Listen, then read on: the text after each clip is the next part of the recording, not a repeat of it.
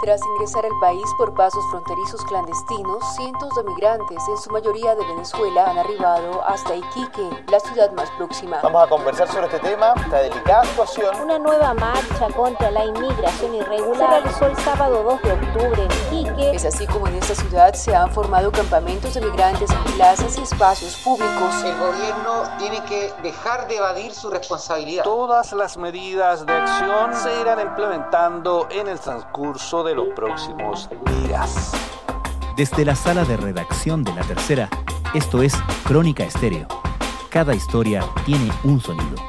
Soy Francisco Aravena. Bienvenidos.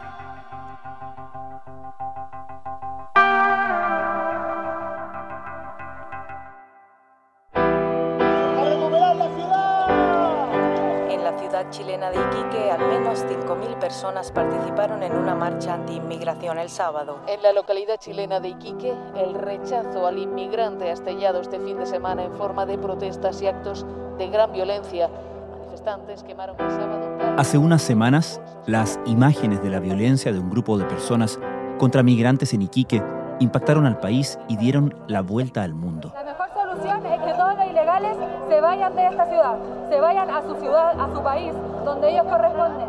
Gente legal, gente Algunos decidieron pasar a la acción prendiendo fuego a las pocas pertenencias de las familias inmigrantes que viven aquí en condiciones precarias. El ataque fue repudiado por diferentes organizaciones internacionales y sectores del país. Muchos migrantes temen por su seguridad. Estamos en ese instante, eh, en ese momento... La escena de un grupo de chilenos quemando en una hoguera las pocas pertenencias de migrantes venezolanos fue condenada y motivó la reacción, aunque tardía, de las autoridades centrales para habilitar albergues pero para los propios iquiqueños fue la horrible coronación de una tensión que venía fraguándose desde hacía meses. Entender qué pasó en Iquique es entender a qué puede llevar la crisis migratoria si las autoridades no toman decisiones a tiempo. Y no sabía cómo iban a, reaccionar. Para comprender el fenómeno en su complejidad, el periodista de la tercera domingo, Andrew Chernin, viajó hace un par de semanas a esa ciudad desde donde escribió su reportaje El origen de la furia. A pesar del miedo, en Iquique a muchos solo les queda la esperanza de regularizar su situación o reunir suficiente dinero para continuar. Lo primero y lo que más llama la atención al, al visitante es la gran cantidad de personas flotantes que hay cantidad de personas que camina con bolsos, con mochilas, con familias a cuesta, como un poco deambulando por las calles del centro, a la salida del terminal de buses, en la entrada a las residenciales más económicas y cómo de alguna manera todas estas van derivando hacia hoy día lo que es el, borde costero. Eso es lo que, lo que primero llama la atención de cómo esta caravana eventualmente termina diluyéndose en campamentos improvisados en espacios que antes habrían sido más comúnmente usados como lugares de, de esparcimiento y de diversión, ahora terminan siendo como campamentos de emergencia. ¿Cómo son esos campamentos? No es tan distinto que, las dinámicas que se dan cuando uno, qué sé yo, llega y está de camping y va y tira todos sus bolsos, sus pertenencias y un poco como que marca, este es mi lugar. La diferencia es que acá en vez de ser de turistas en un modo más de vacación, hay gente que realmente todo lo que se pudo llevar la, la virtió en la plaza que está frente a la costanera, en la playa de donde, que no está apta para el baño son mochilas agolpadas, son bolsas estas grandes como las que uno de bolsas reciclables, apiñadas en el suelo, es sobre todo carpas. Muchas carpas de distintos colores, como dispuestas aleatoriamente, en verdad en cualquier lugar donde haya un mínimo espacio plano o un poquito de verde. Hay sobre todo una cosa que me llamó la atención, que era en el barrio, se llama Renovación El Morro. Si tuviera que mostrar una imagen, una escena que diga como el fondo cómo este tipo de, de situación reduce la, la, humanidad misma de las personas. Es, recuerdo, he visto un, hay unos, unos, blogs que son unas torres de como que son tres o cuatro pisos antiguos, como construcciones de los 60. Y en la, fuera de la, de la ventana del primer piso hay unos arbustos que tenían algunos, eh, unas frutitas chicas, no sé, la verdad es que no sé qué eran, pero eran unos pequeños frutitos rojos. En el espacio, digamos, exterior a esta muralla, donde está la jardinera, donde están los arbustos, las flores, todo. Había un migrante sin polera tratando de sacar estos pequeños frutitos para comer algo. Eso es lo que se ve.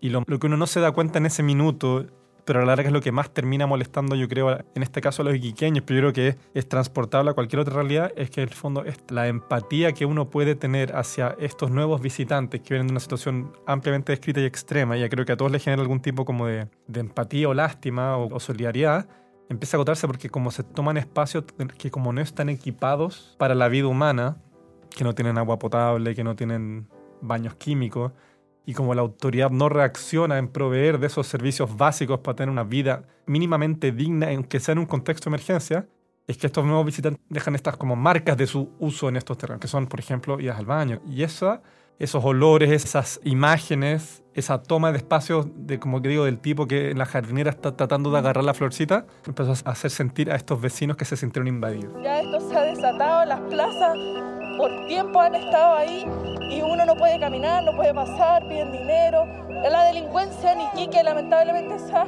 desatado. Nosotros estamos hasta acá, hasta el cuello con tantos inmigrantes. Porque cuando, mira, cuando en Santiago a la señora Matei se le pusieron enfrente, ¿qué hicieron? Los mandaron a Iquique. ¿Y por qué nosotros tenemos que seguir aguantando?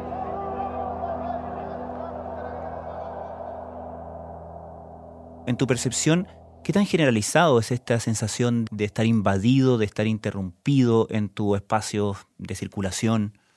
A ver, entre los dirigentes de juntas de vecinos de barrios que estaban un poco más, no decir tomados, pero donde los migrantes empezaron a asentarse con mayor frecuencia, sí era harto. Y sobre todo era harto porque, como he dicho en el punto anterior, el relato que me hacían ellos, con distintas posturas políticas entre ellos, pero el relato más o menos que coincidían, era que si bien a lo largo de abril de este año más o menos, cuando empezó a notarse con mayor, mayor volumen la cantidad de migrantes que por algún motivo terminaban quedándose ahí, ya sea por motivo la, porque hacían su cuarentena, entonces tenían que, posterior a eso, muchos parientes que llegaban antes que su otra familia, esperaban dos o tres días hasta que su familia completara su cuarentena y se iban todos juntos hacia el terminal a agarrar un bus a Santiago.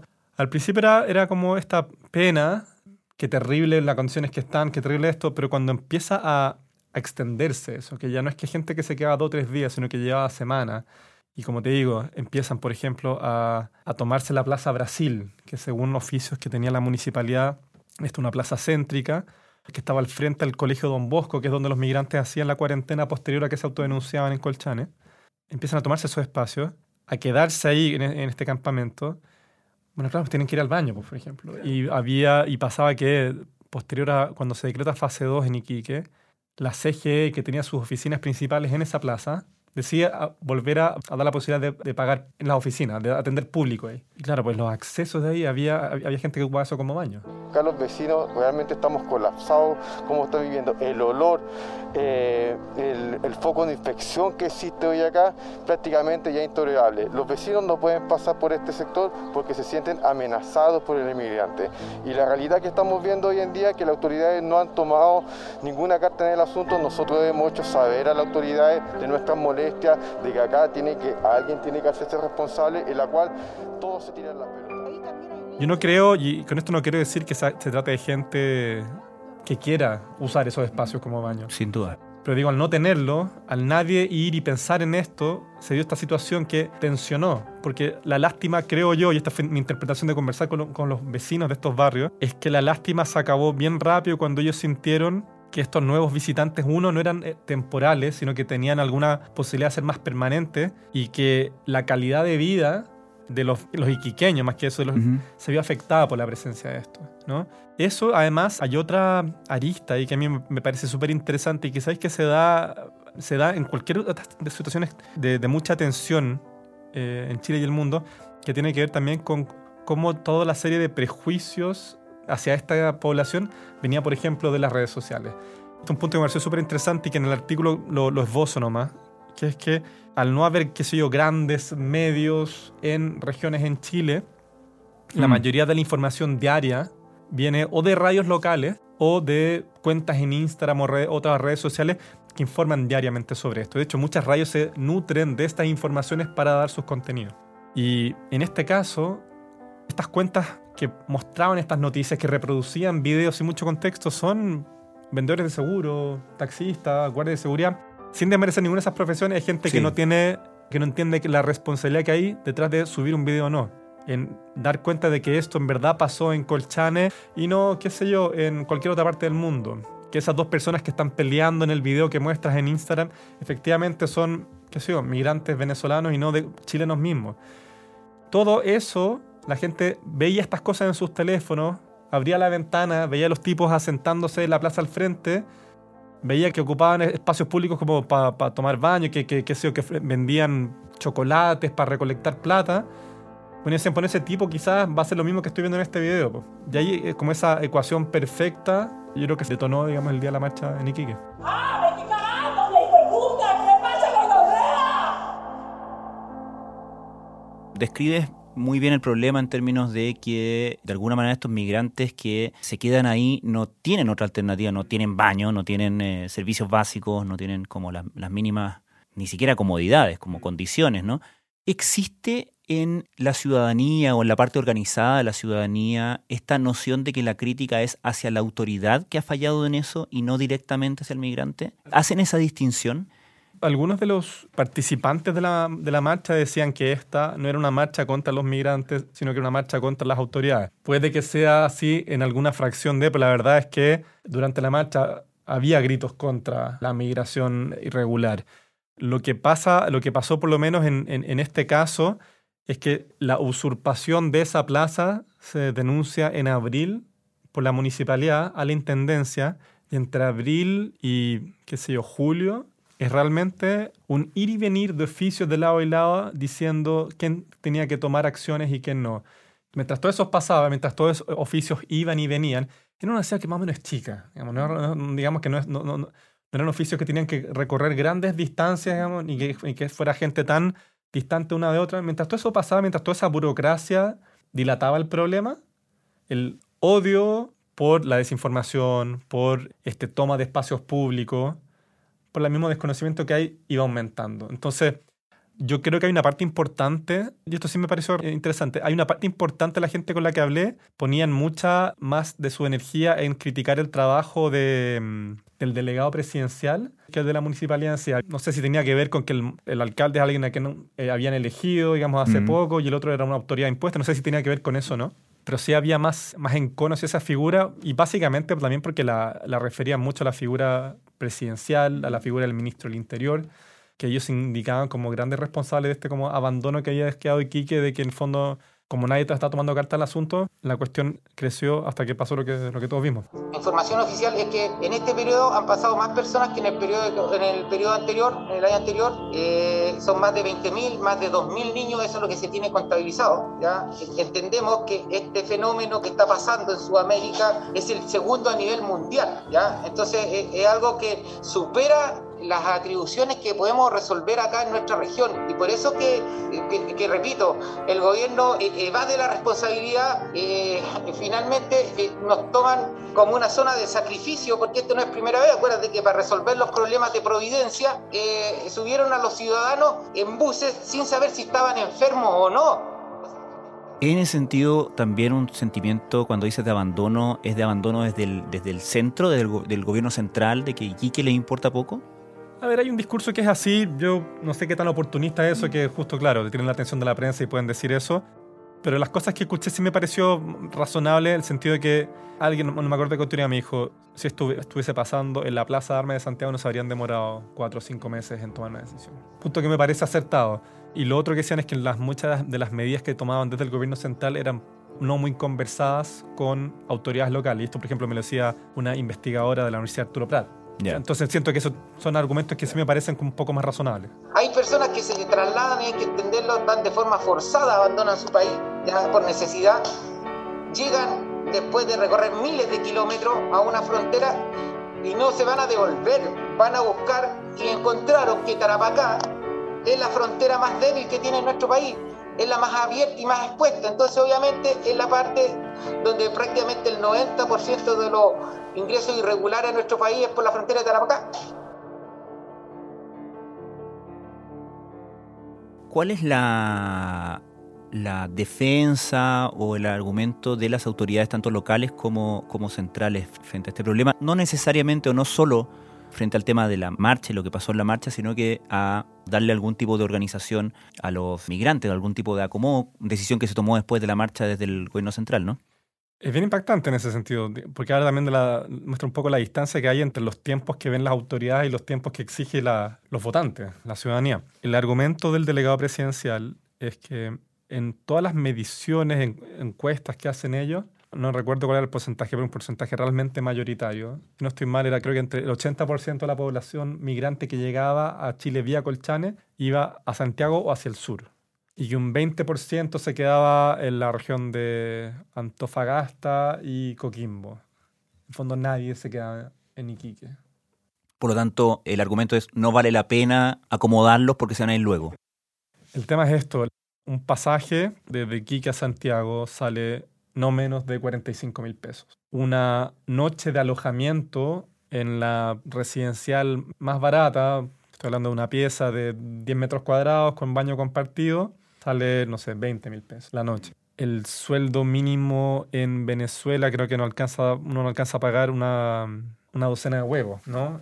Entonces, considerando que los migrantes venezolanos que están llegando hoy día a Chile son, si tú les preguntas, son en general estudiantes, qué sé yo, albañiles, madres, dueñas de casa, tener los fondos para poder pagar no solo su pasaje, sino que el de su pareja y el de su familia, no les da, no les da. A quienes llegan a Colchane se les alienta a presentarse en la comisaría para declarar su situación irregular y de esa manera poder practicarse un test de antígenos de COVID-19 para luego ser trasladados a Iquique. Allí, una vez finalizada la cuarentena, se les entrega un documento que les permite viajar de una región a otra del país, pero para entonces a muchos ya no les alcanza el dinero o son Entonces, es fácil decirlo con el diario el lunes, pero entendiendo la, demografía de la gente que está llegando ahora, las carencias que tienen, quizás no era tan complejo predecir que no iban a tener los fondos para llegar inmediatamente a Santiago. Y quizás tampoco para pagar una estadía en Iquique, o sea, la semana que yo estuve, no había lugar donde quedarse. No te estoy hablando del terrado, del, no, no digamos, desde la pensión más económica hasta la pieza de habitación en un hotel más lujosa. Digamos. No había la capacidad, porque la, la, minería parece estar recuperándose. Entonces, si una persona, imagínate, con medios va a tener dificultad para encontrar alojamiento en Iquique, imagínate lo que puede ser para una persona que viene huyendo después de caminando no sé cuántos días, atravesando una infinidad de países. Quizás por eso mismo, por lo difícil que es esto, uno también se da cuenta del, del, valor distinto que le dan ellos a la, las cosas. Por ejemplo, yo hablé con tipo, esto no lo puse en el artículo porque se me desviaba un poco, pero un tipo decía, a mí me quemaron, qué sé yo, una polera, una camisa. O sea, pues usted no es nada. Pero me dijo, una, yo en Caracas tuve que sudar sangre para poder comprarme esa camisa. Lo otro es que también ellos, algunos me decían, somos pobres. En el fondo, la situación en la que estaban viviendo antes de, de arrancar de Venezuela, eran situaciones donde, por ejemplo, comían una vez al día. Lo terrible es que las situaciones en las que están ahora donde comen quizás uno o dos veces al día son situaciones que quizás ellos también pueden manejar más tiempo, ¿no? ¿Qué quiero decir con esto?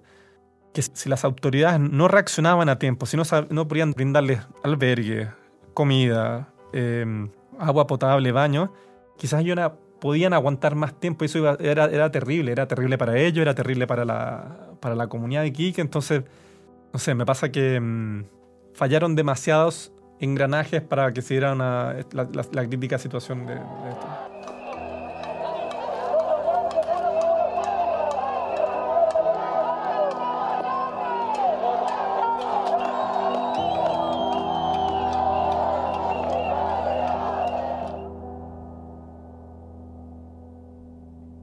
En esa olla presión que describes, ¿qué efecto provocó entre la comunidad esta violencia, ¿cierto? Y estas imágenes que dieron la vuelta al mundo y que a todos nos impactaron mucho naturalmente de esta gente lanzando las pertenencias de los migrantes al, fuego, ¿provocó algo, tuvo un impacto esa violencia, esas imágenes entre la misma comunidad de Quique?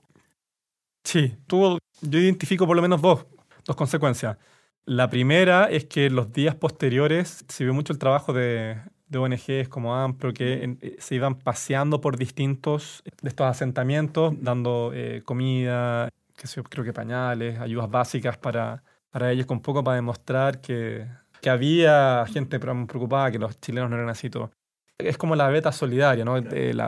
también trabajo de, ¿cómo se llama?, de entrega de carpa. Bueno, y lo mismo se tomó una decisión a nivel central de abrir otros albergues para, digamos, eso, al más central. A mí la que me pareció más más interesante es que cuando uno veía esto desde Santiago y no sé, uno después se ponía en redes sociales y buscaba, uno escuchaba mucho como, no, estos son, qué sé yo, agrupaciones nazis, son agrupaciones nacionalistas, que, ¿no? Como en el fondo, que no, esto no era Iquique.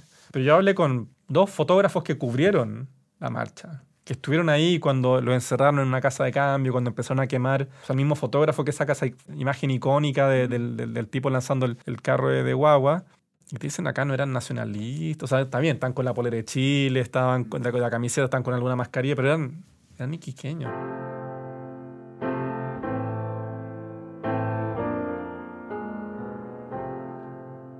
Creo yo que a nivel más psicológico, es mucho más fácil pensar que esta es gente de afuera, que no es parte de nosotros, que es capaz de esta atrocidad. Lo difícil es entender que, que viene de nosotros mismos, que si se da esta como mezcla perfecta de falta de responsabilidad, de, desinformación, de, no saber qué hacer, de, ver la migración como un juego de suma cero donde o es o no entra nadie o todos somos migrantes hashtag, en el fondo creo que lo que produce es eso.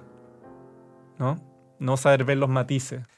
En los días posteriores a esto, yo creo que lo que más le tiene que haber costado a los, a los iquiqueños, después de ver que esto salía en portadas internacionales, era que, quizás no todo, pero al menos un porcentaje era así.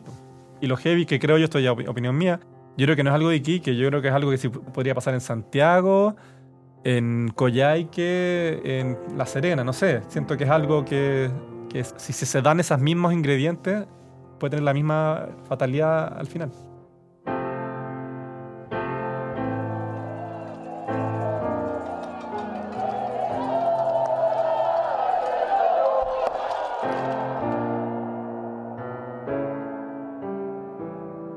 Andrew Chanin, muchas gracias. Gracias a ti, Francisco. Los invitamos a leer El origen de la furia de Andrew Chernin en latercera.com.